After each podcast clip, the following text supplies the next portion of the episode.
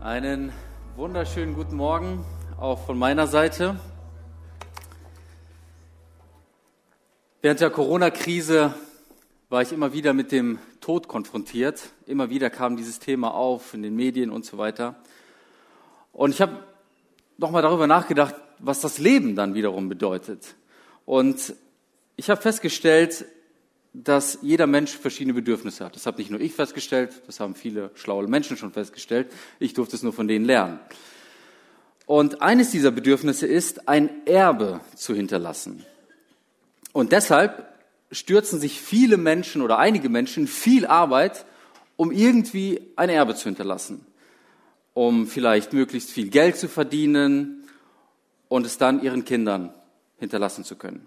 Einige schreiben Bücher, erreichen hohe Ziele, machen sich einen Namen in dieser Welt, andere gründen Firmen, bauen Imperien auf, bauen Gebäude und schreiben vielleicht sogar ihren Namen drauf und hinterlassen so ein Erbe in dieser Welt. Aber wisst ihr was? All diese Dinge hinterlassen nur eine temporäre Spur unseres Lebens. Sie vergehen mit der nächsten Generation. Sie sind zeitlich begrenzt. Und ich habe neulich gelesen, dass Reichtum und großes Vermögen oft in der dritten Generation verfliegt. Und zwar ähm, lautete der Artikel, den ich gelesen habe, so, ähm, die erste Generation schafft Vermögen, die zweite verwaltet es und die dritte studiert Kunstgeschichte. also das heißt, deine Kinder können vielleicht noch mit dem umgehen, was du aufgebaut hast, aber schon die Enkel meist eher nicht. Die werden das dann vielleicht sogar unbekümmert verschwenden. Hoffentlich nicht, aber vielleicht wird es so sein. Und wisst ihr, die einzige Sache, die wirklich bleibt, ist die Kirche. Die Familie Gottes in dieser Welt. Jesus hat prophezeit, dass nichts und niemand die Kirche zerstören wird. Die Pforten der Hölle werden sie nicht überwinden. Die Kirche wird niemals vergehen. Und deshalb, ihr Lieben, ist es die großartigste Sache, die wir auf Erden tun können, uns in die Kirche zu investieren, uns ins Reich Gottes zu investieren und Gottes Willen zu tun. Und ich glaube, einer dieser, äh, einer dieser Parts von Gottes Willen ist es, dass wir Menschen zu Jesus führen. Indem wir Menschen zu Jesus führen, bauen wir Gottes Reich, damit nicht nur wir zu Gott gehören, sondern auch andere auf ewig zu ihm gehören. Wir investieren sozusagen aus unserem zeitlichen heraus ins Ewige und hinterlassen ein ewiges Erbe. Und diese Person, die du vielleicht irgendwann mal zum Glauben führst, die wird es dir auf ewig danken, dass du dich hast von Gott gebrauchen lassen. Und wisst ihr was? Die Zeit, in der wir leben, das ist eigentlich noch eine sehr, sehr günstige Zeit, eine Gnadenzeit. Jesus sagt, die Ernte ist groß, doch der Arbeiter sind wenige. Und das hat mich übrigens veranlasst, dass ich jeden Tag dafür bete, dass Gott Arbeiter in seine Ernte sendet. Und ich habe festgestellt, jetzt auch beim Alpha-Kurs, ich habe genug Mitarbeiter, aber zu wenig Teilnehmer. Also ich habe dann gemerkt, ich muss mein Gebet auch ein Stück weit ändern ähm, und auch nochmal für Teilnehmer beten. Ähm, aber ich weiß nur eins, Gott will uns erwecken, er will uns gebrauchen, er segnet uns nicht nur zum Selbstzweck, sondern er segnet uns, damit wir Segen sind für diese Welt, für unsere Umwelt. So, und ich habe jetzt eine Frage. Was waren letzte, Jesus letzte Worte, bevor er in den Himmel aufgefahren ist? Und jetzt meinen die meisten wahrscheinlich, es war der Missionsbefehl, aber nein, die letzten Worte finden wir in Apostelgeschichte 1. Und ich will einfach mal den Text vorlesen. Apostelgeschichte 1, 1 bis 9. Den ersten Bericht habe ich verfasst, O Theophilus, über alles, was Jesus anfing zu tun und zu lehren, bis zu dem Tag, da er in den Himmel aufgenommen wurde, nachdem er den Aposteln, die er erwählt hatte, durch den Heiligen Geist Befehl gegeben hatte. Ihnen erwies er sich auch nach seinem Leiden als lebendig durch viele sichere Kennzeichen, indem er ihnen während 40 Tagen erschien und über das Reich Gottes redete. Und als er mit ihnen zusammen war, gebot er ihnen, nicht von Jerusalem zu weichen, sondern die Verheißung des Vaters abzuwarten, die ihr, so sprach er, von mir vernommen habt. Denn Johannes hat mit Wasser getauft, ihr aber sollt mit heiligem Geist getauft werden, nicht lange nach diesen Tagen. Da fragten ihn die, welche zusammengekommen waren und sprachen, Herr, stellst du in dieser Zeit für Israel die Königsherrschaft wieder her? Also die Jünger haben ein politisches Reich erwartet und stellen, fragen diese, stellen diese Frage, Herr, stellst du in dieser Zeit für Israel die Königsherrschaft wieder her? Und Jesus sprach zu ihnen, es ist nicht eure Sache, die Zeiten oder Zeitpunkte zu kennen, die der Vater in seiner eigenen Vollmacht festgesetzt hat, sondern ihr werdet Kraft empfangen, wenn der Heilige Geist auf euch gekommen ist und ihr werdet meine Zeugen sein in Jerusalem und in ganz Judäa und in ganz Lippe und in ganz Nordrhein-Westfalen, in ganz Deutschland, Europa und der ganzen Welt bis an das Ende der Erde. Und als er das gesagt hatte, wurde er vor ihren Augen emporgehoben und eine Wolke nahm ihn auf von ihren Augen weg. Das waren die letzten Worte Jesu und seitdem ist er weg. Er ist im Himmel und doch ist er irgendwie auch hier, weil er sein Reich hier auf Erden baut. Und ich möchte mit euch einmal etwas tiefer eintauchen in diesen Begriff, den Jesus hier gebraucht hat. Ihr werdet meine Zeugen sein. Was bedeutet es, Zeuge zu sein? Und darüber möchte ich reden, was es bedeutet, Zeuge zu sein. Und der griechische Begriff hier an dieser Stelle heißt Martyreo. Und es klingt schon so ein bisschen an, das Wort Märtyrer aus unserer Sprache, äh, was eben davon abgeleitet wurde. Und wir benutzen es heute eher für Menschen, die Blutzeugen waren. Früher war es einfach nur ein juristischer Begriff, um einen Zeugen zu beschreiben. Also jemand, der irgendwie etwas miterlebt hat und ähm, davon Zeuge wurde. Und ja, die zu Recht benutzen wir diesen Begriff jetzt auch als Märtyrer für Blutzeugen, weil die ersten Christen wirklich bereit waren, mit ihrem Zeugnis für Jesus Christus so weit zu gehen, dass sie sogar ihr Leben hier auf Erden lassen und bereit der Welt zu sterben. Und so wurden sie in den Arenen damals massenweise hingerichtet, weil sie unerbittlich an Jesus festgehalten haben. Und der Kirchenvater Tertullian schreibt über diese Zeit, das Blut der Märtyrer ist der Same der Kirche. Weil was daraus entstanden ist, ist, dass dann eine noch größere Erweckung entstanden ist. Die Leute haben sich gefragt, was ist das, wofür diese Menschen bereit sind zu sterben? Dass sie bereit sind, all das hinter sich zu lassen, um ähm, äh, das Richtige zu tun. Die Verfolgung der Kirche hat in der Geschichte nur allzu oft dazu beigetragen, dass die Kirche nur noch größer wurde. Und leider der Wohlstand wiederum nicht. Er hat ganz oft die Kirche, Erweckung etc. gebremst. Und auch Jesus hat es prophezeit, dass Verfolgungen auf uns zukommen werden, dass wenn wir Zeugen sind, dass wir auch Widerstand erleben. In Lukas 21, 13 sagt er, aber noch bevor es zu dem allen kommt, wird man mit Gewalt gegen euch vorgehen und man wird euch verfolgen. Man wird euch in den Synagogen vor Gericht stellen und wird euch ins Gefängnis werfen. Man wird euch vor Könige und Machthaber führen. Das alles wird man euch um meines Namens willen antun. Und es wird eine Gelegenheit sein, das Evangelium zu bezeugen.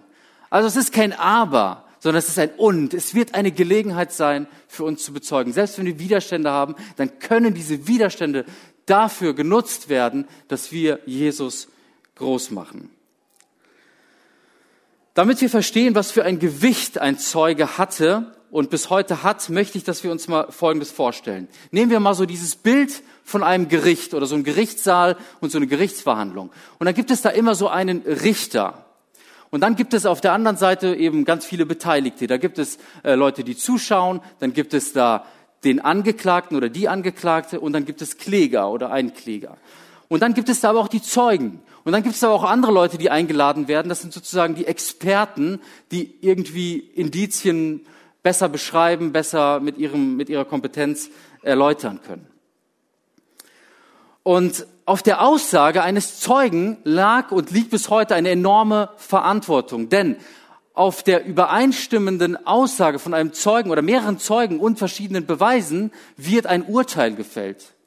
Die Aussage des Zeugen hat nicht ganz so viel Gewicht wie die des Richters und dennoch hat sie ein enormes Gewicht, äh, die eben äh, für, zum, zum Guten oder zum Schlechten für äh, den Kläger oder den Angeklagten ausfällt. Und jetzt stellt sich natürlich die Frage, wovon Zeuge sein? Ja, und da möchte ich, dass wir uns nochmal ein Bild vor Augen halten. Nehmen wir uns, stellen wir uns mal vor, wir stehen am Straßenrand und wir sehen einen dicken, fetten SUV, der da gerade so vorbeifährt und da, äh, da äh, vorbeifährt und da steht so ein anderes Auto, so ein Kleinwagen, so ein roter Polo vielleicht, ja. Und der Typ, der da drin sitzt, der ist irgendwie voll in seinem, äh, in seinem Element, hört laut Musik, ist ein bisschen an seinem Handy und ratscht voll den Kleinwagen. Bremst, hält an, ärgert sich ungemein und sieht auf einmal, dass du da stehst. So. Und der Typ hat aber kein Interesse daran, dass du ihn verpfeifst. Also geht er zu dir hin und bietet dir einen Umschlag mit Geld an. Und er merkt schon, du zweifelst so ein bisschen, also zieht er noch seine Rolex aus und hält sie dir hin und sagt, du sagst keinem etwas. So, und weil er das jetzt macht, ähm, bietet er dir an, sozusagen deine Zeugenaussage zu verweigern, zu verleugnen, einfach zu schweigen. Und das Spannende ist, egal ob er dich bittet, jetzt zu schweigen ähm, oder eben deine Aussage zu verleugnen, du bist und bleibst ein Zeuge oder eine Zeugin. Das heißt, er kann dir nicht nehmen, dass du Zeuge geworden bist. Er kann dich nur dazu bringen, dass du dein Zeugnis verweigerst oder eben es verschweigst. Und jetzt mal geistlich gesprochen. Wovon sind wir als Christen Zeugen geworden? Wir waren ja nicht wie die ersten Jünger Augenzeugen und sind mit Jesus unterwegs gewesen. Wir waren ja nicht live mit ihm dabei in der Zeit, wo er hier auf Erden war. Das stimmt. Wir waren zwar nicht damals mit ihm unterwegs, aber wir können heute mit ihm unterwegs sein. Und davon sind wir Zeugen. Und das bedeutet ganz individuell, dass wir als Christen Gebetserhörungen erleben, dass wir Antworten auf unsere Fragen bekommen, dass wir Lösungen bekommen, die Gott uns schenkt, dass wir Weisheit auf einmal in der richtigen Situation bekommen, weil wir gebetet haben und uns danach denken, wieso ich, bin ich nicht sofort darauf gekommen? Ganz einfach, weil Gott geantwortet hat. Also wir sind Zeugen von Gebetserhörungen. Das ist so eine Kategorie. Dann gibt es andere Kategorien. Da sind zum Beispiel Wunder, wo Gott übernatürlich in unser Leben, in unsere Welt eingreift, übernatürliche Ereignisse, die du vielleicht erlebt hast. Vielleicht sind es Heilungen, die du erlebt hast. Vielleicht sind es prophetische Worte, die an dich angetragen wurden, die über dich ausgesprochen wurden, die dann aber auch eingetreten sind. Und natürlich ist es auch deine ganz persönliche Bekehrungsgeschichte, wie du zu Gott gefunden hast wie Gott eine Hoffnung in dein Leben gepflanzt hat, wie er dir vergeben hat, wie er dich befreit hat, das ist etwas, wovon du Zeuge geworden bist. Aber es gibt noch viel mehr, denn wenn du Teil der Kirche bist, dann bist du auch Zeuge von Jesus. Denn Jesus baut sein Reich in dieser Welt, wie ich schon anfangs gesagt habe, und du bestätigst damit, dass es Gott wirklich gibt. In Johannes 3:33 heißt es, wer aber sein Zeugnis annimmt, also wer an Jesus glaubt, der besiegelt, dass Gott wahrhaftig ist. Das heißt, alleine, dass du glaubst, besiegelst du, dass es Gott wirklich gibt. Du bist also ein historisch gesehen ein Teil der Christenheit geworden, ein Teil dieser gewaltigen Bewegung, die Jesus losgestoßen hat und die niemals aufhören wird. Und du bist als Christin sozusagen Zeugin von Jesus, von seiner Auferstehung, von seinen Wundern und sagst damit mit deinem Glauben, dass seine Worte wahr sind. Ich hatte eben gefragt, was zu den letzten Worten von Jesus gehört. Und wisst ihr, was er wiederum so ziemlich am Anfang seines Dienstes gesagt hat? Er sagte zu den ersten Jüngern, folge mir nach und ich werde euch zu Menschenfischern machen. Und die Logik meines Erachtens hier ist, wer nicht richtig fischt, der folgt auch nicht richtig nach. Wer anderen Menschen nicht von Jesus erzählt, der folgt Jesus nicht richtig nach. Solche Christen haben ihre Bestimmung als Christen nicht richtig verstanden. Denn die natürliche Konsequenz von Jesus Nachfolge ist Mission und Evangelisation. Nicht immer sofort, aber erst nach, manchmal auch erst nach einiger Zeit und manchmal aber auch sofort. Ich kenne Leute, die sind zum Glauben gekommen, die sind sofort auf die Straße gegangen, haben jedem davon erzählt, dass sie zu Jesus gefunden haben und haben von ihrem äh, Glauben übersprudelnd äh, weitergegeben. Lasst uns noch mal ganz kurz zu diesem Bild von dem Gericht zurückkehren. Denn ich glaube, wir denken ganz oft als Christen, dass wir eine der anderen Rollen in diesem Gerichtssaal einnehmen müssen. Wir denken ganz oft, wir müssen Richter spielen. Ja, und dann kommen wir so objektiv beurteilend daher. Wir kommen mit der Moralkeule und sagen den Leuten, wie das Leben tatsächlich zu laufen hat. Und kommen so von oben her, so überheblich. Wir schwingen mit der Moralkeule. Aber Jesus sagt, wir müssen die Menschen nicht richten, sondern wir müssen sie lieben. Das ist unser Auftrag. Und Gott sagt, überlasst mir das Gericht. Ich bin ein gerechter Richter. Ja, unser Zeugen, unsere Zeugenaussage hat ein großes Gewicht, aber seine Aussage als Richter hat ein noch viel, viel größeres Gewicht. Und wenn du Böses erlebt hast, dann überlass Gott das Gericht. Du bist nicht der Richter.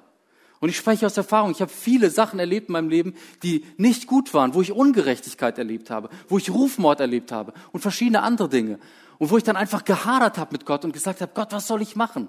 Und genau in dem Jahr, wo ich das einmal erlebt hatte, war die Jahreslosung, vergelte Böses nicht mit Bösem. Und so habe ich daran festgehalten, obwohl es mich so viel Kraft gekostet hat, irgendwie jetzt nicht mich zu rächen, mich nicht zu wehren, nichts dagegen zu tun. Und so habe ich Gott seinen Job als Richter überlassen und habe gesehen, wie Gott gewirkt hat und wie er wiederhergestellt hat, wie er ähm, die Situation viel, viel besser gemanagt hat, als ich sie hätte managen können. Und deshalb in dieser Zwischenzeit, wo wir vielleicht auch Ungerechtigkeit erleben, will ich dir sagen, vergelte Böses nicht mit Bösem, sondern mit Gutem. Liebe deine Feinde. Liebe sie. Beschenke sie mit allem Guten, was du so hast. Und Gott wird früher oder später sein Gericht halten. Überlass es ihm. Also, wir müssen nicht Richter spielen. Und was wir oft auch denken ist, wir müssen Anwalt spielen. Und dann kommen wir auch so äh, ja verteidigend daher, auch so defensiv. Ne? Wir, wir müssen aber Jesus nicht in Schutz nehmen. Wir stellen uns oft so an Jesus Seite und denken so, wir müssen jetzt Anwalt von ihm sein. Aber Jesus braucht keinen Anwalt. Er selbst ist sich der beste Anwalt und er braucht sich auch gar nicht mehr zu verteidigen, denn die Schuld ist getilgt. Und Jesus sagte von sich nach seiner Auferstehung, mir ist gegeben alle Macht im Himmel und auf Erden. Du musst Jesus nicht verteidigen. Wenn er es für richtig hält, irgendjemanden im Mund zu stopfen, dann macht er das auf seine Art und Weise. Ebenso muss auch das Evangelium nicht verteidigt werden. Es muss erzählt werden.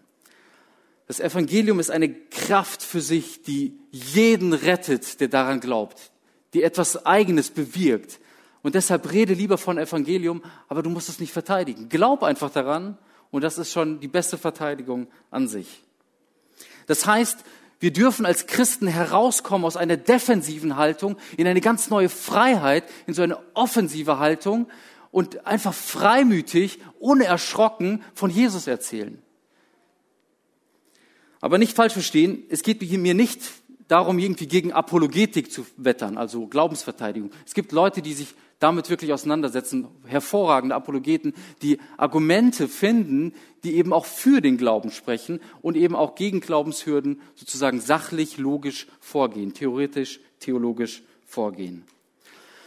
Also, wir müssen keine Richter sein, wir müssen auch keine Anwälte für Jesus sein und wir müssen auch keine Experten sein, weil auch das schreckt ab wenn wir irgendwie glauben, irgendwie alles zu wissen, dann kommen wir so super theoretisch daher ähm, und glauben erst, wir sind erst gute Evangelisten, wenn wir irgendwie Theologie studiert haben oder uns äh, erstmal ein paar Jahre in der Gemeinde bewährt haben oder was auch immer. Nein, egal wie lang du im Glauben bist, du darfst von dem reden und du sollst von dem reden, was du mit Gott erlebt hast.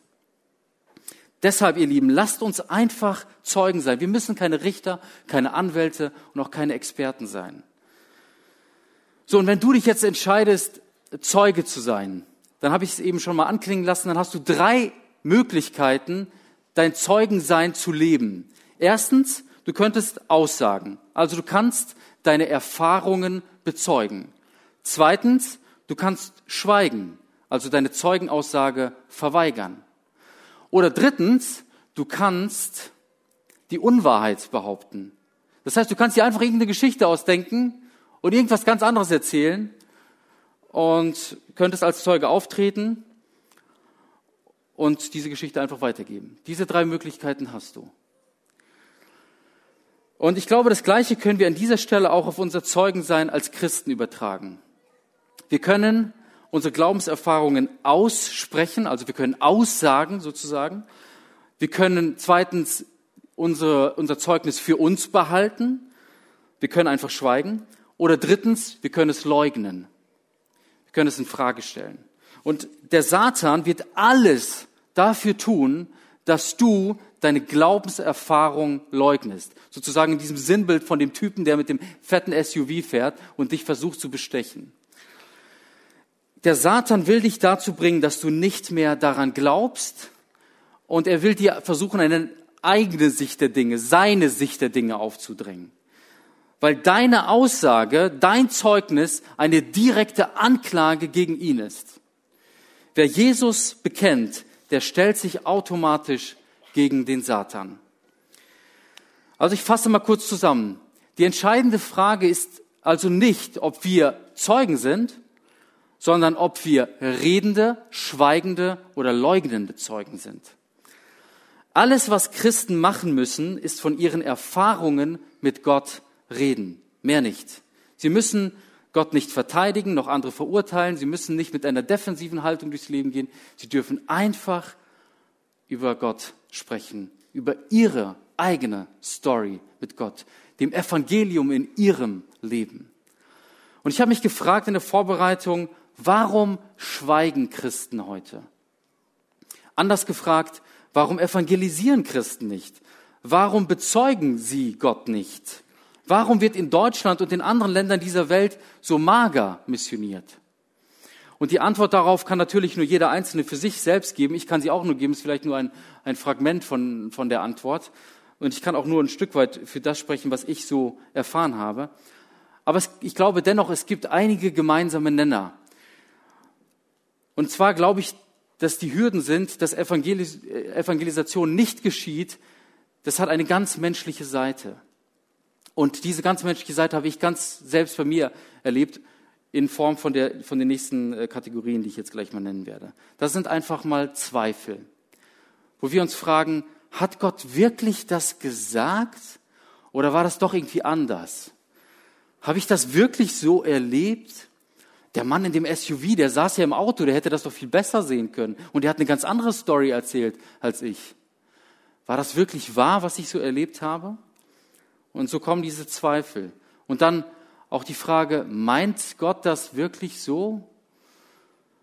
Oder bin ich der oder die Richtige dafür? Kann ich das?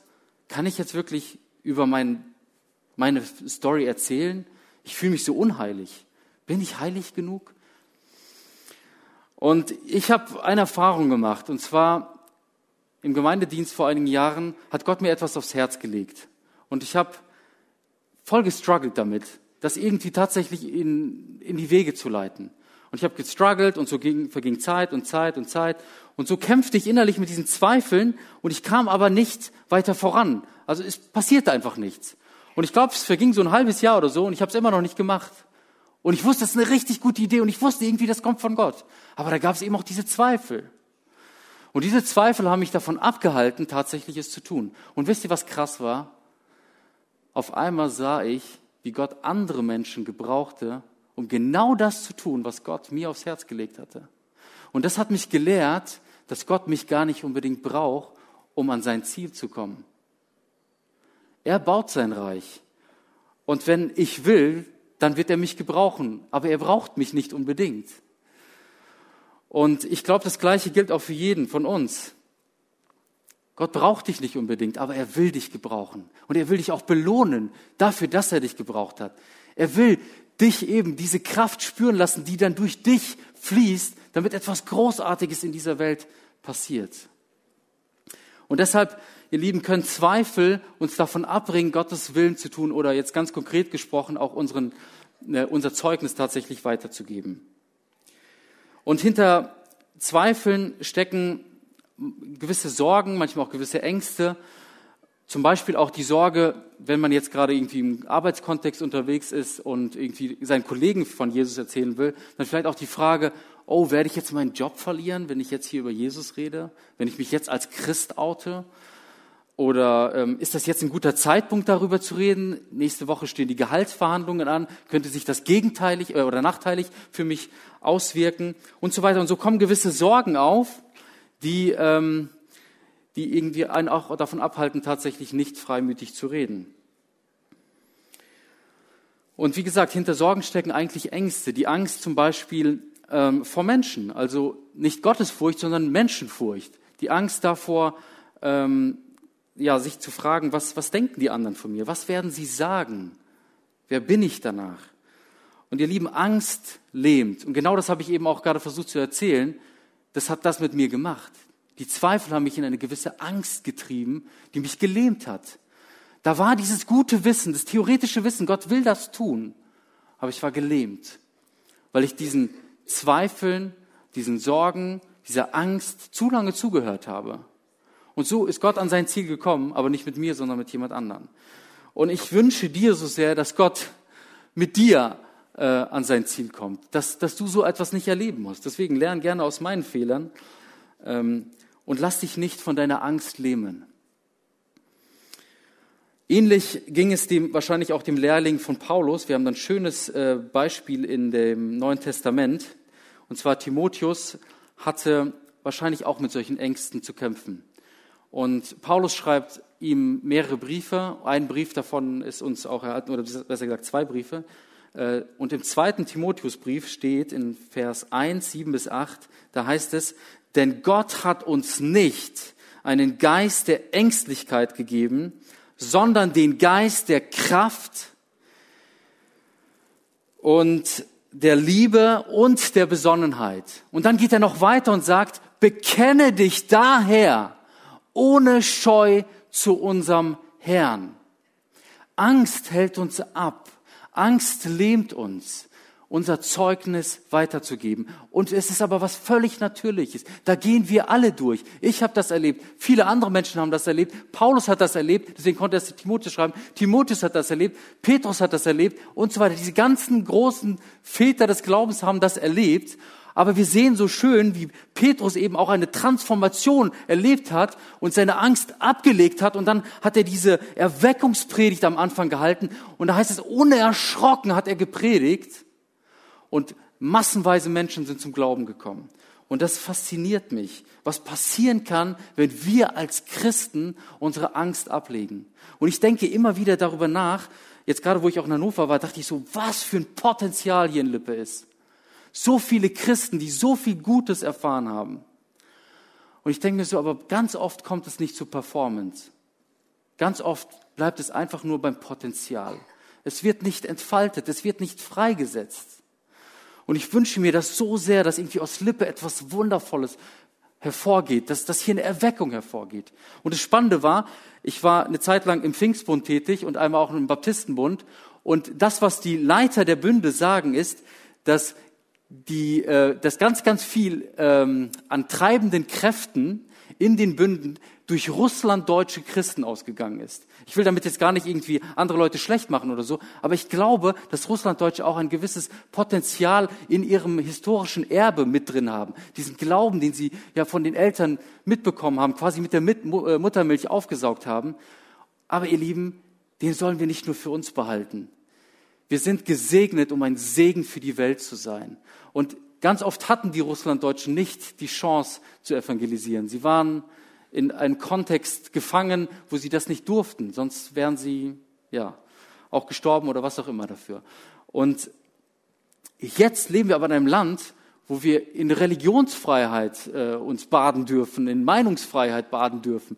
Und dementsprechend dürfen wir das auch leben. Und deswegen will ich uns einfach wirklich Mut machen, tatsächlich jegliche Angst abzulegen und uns erfüllen zu lassen mit diesem Geist der Kraft, der Liebe und der Besonnenheit, dem Geist der Bekenntnis, der Wundervolles in dieser Welt bewirkt. Und es ist nicht deine Kraft, die dann aus dir sprechen wird, sondern es ist die Kraft Gottes. Und ich glaube auch im Übrigen, wenn du dich seit langem leer fühlst, dann kann es sein, dass es auch daran liegt, dass du dich eben nicht als Zeuge oder als Zeugin gebrauchen lässt. Ich glaube, da gibt es eine Verbindung. Denn warum sollte der Heilige Geist dir seine Kraft geben, wenn du sie sowieso nicht nutzt? Warum sollte er deine Angst nehmen, wenn du sie sowieso nicht nutzt, wenn es irgendwie an dir liegt, wenn du innerlich diese Hürden hast? Und ich bete richtig, dass du diese Hürden heute mit dieser Predigt abbaust, dass du sie ablegst und einen neuen Freimut bekommst, um über Gott zu reden, da wo du bist. Du musst nicht irgendwie jetzt Gemeindegründer werden oder Missionar oder sonst etwas. Du bist Missionar da, wo du bist. Unter deinen Freundschaften, in deiner Familie, Arbeitsplatz, wo auch immer Gott dich hingestellt hat. Und dann gibt es noch andere Dinge, die uns abhalten. Da sind manchmal auch ungesunde Bindungen, also Dinge, die uns irgendwie belasten, die uns binden. Wenn wir unser Herz zum Beispiel statt an Gott, an materielle Dinge binden, wenn wir irgendwie uns über etwas anderes definieren als über Gott. Und wenn, wenn irgendwie Reichtum, was irgendwie für Gott überhaupt kein Problem ist, dass wir reich sind, auf einmal eben aber über Gott gestellt wird. Und das ist das Problem. Und dann nimmt uns eben unser Hab und Gut gefangen. Also ungesunde Bindungen halten uns auch davon ab, unser Zeugnis weiterzugeben. Und dann gibt es noch eine weitere Kategorie, und zwar Ablenkung. Manche lassen sich berieseln. Statt Gestalter zu sein, sind sie Konsumenten. Sie gucken nur, was andere machen, kriegen aber selbst nichts auf die Reihe.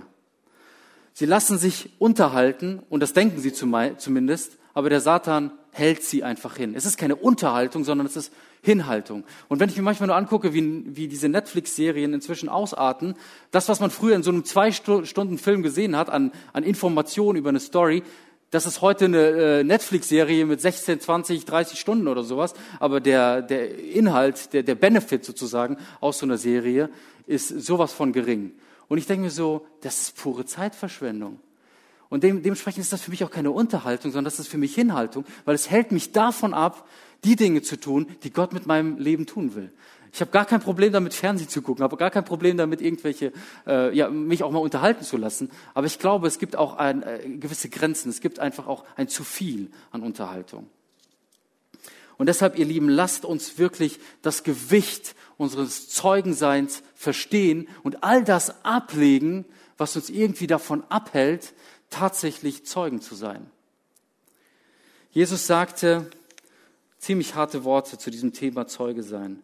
In Matthäus 10, 32 bis 33 sagte er, jeder nun, der sich zu mir bekennt vor den Menschen, zu dem werde auch ich mich bekennen vor meinem Vater im Himmel. Aber er hat nicht nur das gesagt, sondern er hat auch weiter geredet. Und er sagt, wer mich aber verleugnet vor den Menschen, den werde auch ich verleugnen vor meinem Vater im Himmel. Das sind richtig harte Worte, ihr Lieben. Und auch Paulus schrieb übers Zeuge sein und sagt in 1. Korinther 9, 16, denn wenn ich das Evangelium verkündige, so ist das kein Ruhm für mich, denn ich bin dazu verpflichtet und wehe mir, wenn ich das Evangelium nicht verkündigen würde. Und wisst ihr, ganz ehrlich jetzt, es macht mich unendlich traurig über mich selbst, wenn ich solche Situationen in meinem Leben entlarve, wo ich merke, ich habe hier nicht geredet. Ich hätte hier reden können. Ich hatte zum Beispiel mal eine Person äh, bei mir in der Mitfahrgelegenheit, ich bin immer wieder von der Bibelschule Brake, in der ich studiert habe, äh, nach Darmstadt gefahren. Das waren so ungefähr dreieinhalb bis vier Stunden Fahrt, weil meine Familie aus Darmstadt kommt, bin ich da immer wieder runtergefahren. Und ähm, ich musste diese ganzen Fahrten irgendwie finanzieren, war ein armer Bibelschüler und habe dann äh, irgendwann mal immer bei Mitfahrgelegenheit meine Fahrten inseriert, sodass andere Leute bei mir mitfahren konnten. Und äh, so sind wir ins Gespräch gekommen über alles Mögliche. Und irgendwie hat mich das irgendwann mal so gelangweilt. Und ich dachte so, ich könnte jetzt auch mal ein ganz neues Thema hier mit reinbringen. Es wird ein bisschen brisanter, über Gott zu reden. Und ähm, ich dachte so, ja, ich will, ich will. Und dann gab es auch wieder so diese Zweifel. Es gab wieder diese Sorgen, diese Ängste. Ah, ich fühle mich nicht so gut und was weiß ich was. Und ich habe es nicht gemacht. Und ich bin nach Hause gekommen zu meinen Eltern und, und ich, ich hatte den ganzen Tag so ein komisches Gefühl. Ich habe ich hab so bereut, dass ich einfach nicht darüber geredet habe. Aber ich bin auf die Knie gegangen und habe gesagt, Gott, gib mir Freimut, darüber zu reden, was du in mir bewirkt hast. Und ab dann habe ich auf jeder Fahrt über Gott gesprochen. Ob es denen gepasst hat oder nicht, die mussten dreieinhalb Stunden neben mir im Auto sitzen und ich habe über Gott geredet, ne? über das, was ich mit Gott erlebt habe. Und dementsprechend, ihr Lieben, lasst uns über Gott reden, lasst uns ihn groß machen, über unsere Erfahrung mit Gott reden. Wir glauben doch an ihn, dann dürfen wir auch darüber reden. Ja, es ist wichtig, unser Zeugnis zu leben und Salz zu sein in dieser Welt. Aber es ist auch wichtig zu, zu, zu reden. Denn wenn wir nicht reden, wie sollen die Menschen dann glauben? Deshalb lasst uns den Menschen sagen, so wie es auch in 2. Korinther 5, Vers 20 heißt, so sind wir nun Botschafter an Christi Stadt, denn Gott ermahnt durch uns. Und so bitten wir nun an Christi Stadt, lasst euch versöhnen mit Gott. Und wenn Menschen nicht wollen, so haben wir doch unseren Auftrag erfüllt. Wir bleiben treu, auch wenn andere treu sind und lassen uns nicht davon entmutigen. Und wenn man uns den Mut verbieten will oder den Mund verbieten will, so reden wir weiter. Wir lassen uns nicht den Mund verbieten. Und dann sagen wir zusammen mit Petrus, wir können es ja nicht lassen, von dem zu reden, was wir gesehen und gehört haben. Das, was wir erlebt haben, das lassen wir uns nicht nehmen. Lass es dir nicht nehmen. Deine ganzen Gebetserhörungen, die Wunder, all das Gute, was du mit Gott erlebt hast, lass es dir nicht nehmen. Schreib es auf. Und zwar am besten direkt danach. Nicht, dass du erst in irgendwelche Zweifel gerätst, bis der Satan dir das komplett weggenommen hat. Rede davon. Und ein, ein richtig guter Rahmen, um darüber zu reden und das auch zu üben, sind Hauskreise. Schließ dich einem Hauskreis an. Rede mit anderen Christen darüber. Und da sind Leute, die glauben dir auch deine Story. Es gibt aber auch andere Leute, die glauben dir deine Story nicht. Aber da kannst du gefestigt werden, deine Story überhaupt erstmal zu erzählen, um nicht direkt Widerstand zu bekommen. Dementsprechend will ich dir einfach Mut machen. Schließ dich einem Hauskreis an und erzähl auch dort von deinen ähm, Erlebnissen mit Gott. Und lade auch Leute ein in deinen Hauskreis, die aus deinem Kontext kommen und redet da über Gott. Macht Gott groß. Mit aller Selbstverständlichkeit, so wie ihr eben diese Realität Gottes in eurem Leben begreift. Und ich frage mich, wie würde Kirche in Lippe aussehen, wenn Christen in Lippe wieder anfangen würden, Zeugen zu sein? Ich glaube, die Kirchen würden explodieren. Wir müssten irgendwelche Stadien kaufen, irgendwelche Riesenhallen, ähm, um irgendwie all die Menschenmassen aufzufangen, die tatsächlich zum Glauben kommen. Die Gebäude würden sie nicht halten. Es gibt ein Beispiel in Südkorea, und zwar habe ich vor Jahren von einer Aktion in Südkorea gelesen, wo Christen aufgefordert wurden, im ganzen Land ein Jahr lang pro Monat eine Person in christliche Kreise mit hineinzunehmen. In die Gemeinde hineinzunehmen, in Hauskreise reinzunehmen, egal wo hinein, aber auf jeden Fall in christliche Kreise. Und das Spannende war, ich weiß nicht, ob es jeder gemacht hat, aber viele haben es gemacht. Und das Resultat ist ein gewaltiges Wachstum. Die Christenheit hat sich mehr als verdoppelt. Und für diejenigen, die Zahlen lieben, um das mal auf unsere schöne Aussicht runterzubrechen, von 580 oder was auch immer, sagen wir mal 500 Leute, das sind dann 1000 Leute in einem Jahr. Ey, da müssten wir ganz schön schnell da drüben umbauen, oder? Also es ist gewaltig. Deshalb, es kann, es liegt so viel Potenzial da. Und ich bete richtig, dass Gott dieses Potenzial in dir entfaltet. Dass du darüber redest, was Gott in dir angefangen hat. Und das Spannende in Südkorea war, dass es 1962, da, da war dieses Jahr ähm, mit dieser Aktion, da gab es in Südkorea etwa 730.000 Christen im ganzen Land. Einige Jahre später, 1984, ist die Zahl von 730.000 auf 7,7 Millionen Christen im gesamten Land angewachsen. Und das entspricht einem Anteil von 20 Prozent der Bevölkerung. Das ist gewaltig.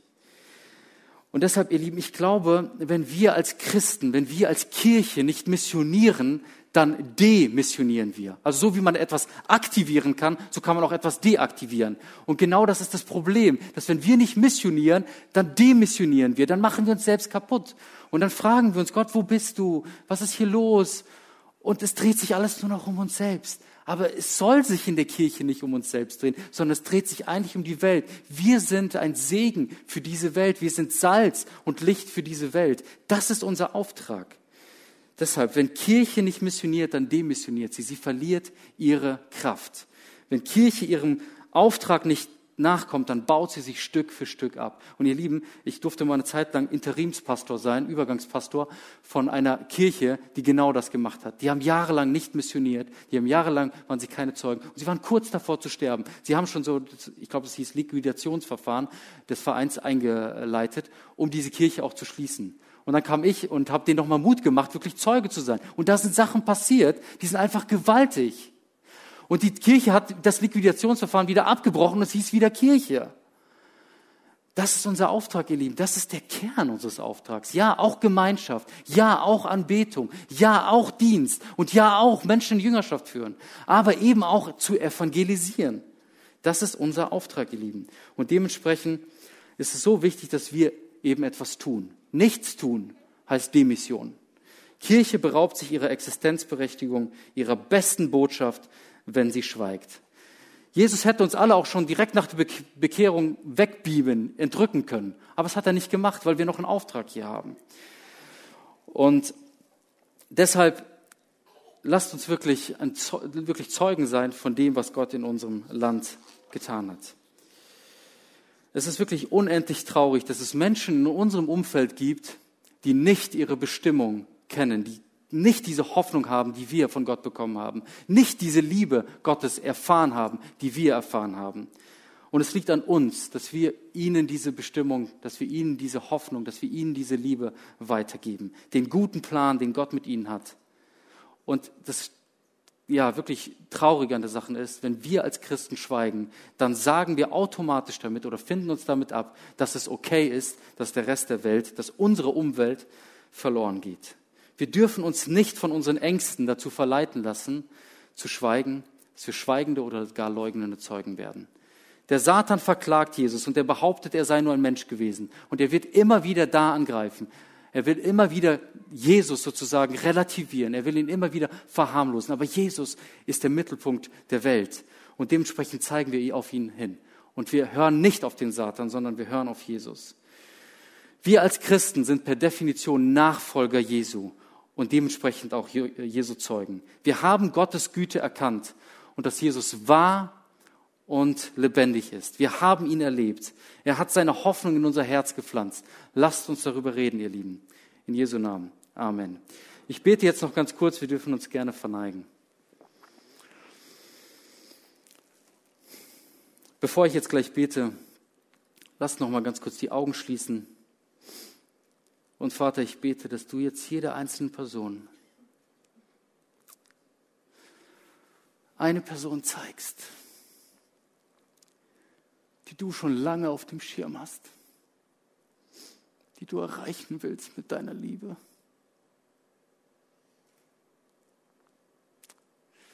Ich bete, dass du jedem Einzelnen eine Person zeigst, Herr. Nur eine Person, die du erreichen willst, Herr. Ich bete, dass du jedem Einzelnen von uns Freimut schenkst, unerschrocken von dir zu reden, Herr, in dieser Welt, wo du klein gemacht wirst. Da wollen wir dich groß machen. Wir wollen nicht schweigen, Herr, sondern wir wollen dich anbeten mit all unseren Worten, Herr. Wir wollen dich groß machen. Wir wollen Glauben in diese Welt hineinbringen. Wir wollen jegliche Angst ablegen. Wir wollen laut beten, da wo wir sind, Herr. Egal, was die Leute denken. Nicht wir sind es, die uns schämen müssen, sondern diejenigen, die nicht an dich glauben, die ihren Schöpfer vergessen haben und so arrogant sind und glauben, sie hätten die Antworten, Herr. Aber wir wollen uns nicht über sie stellen.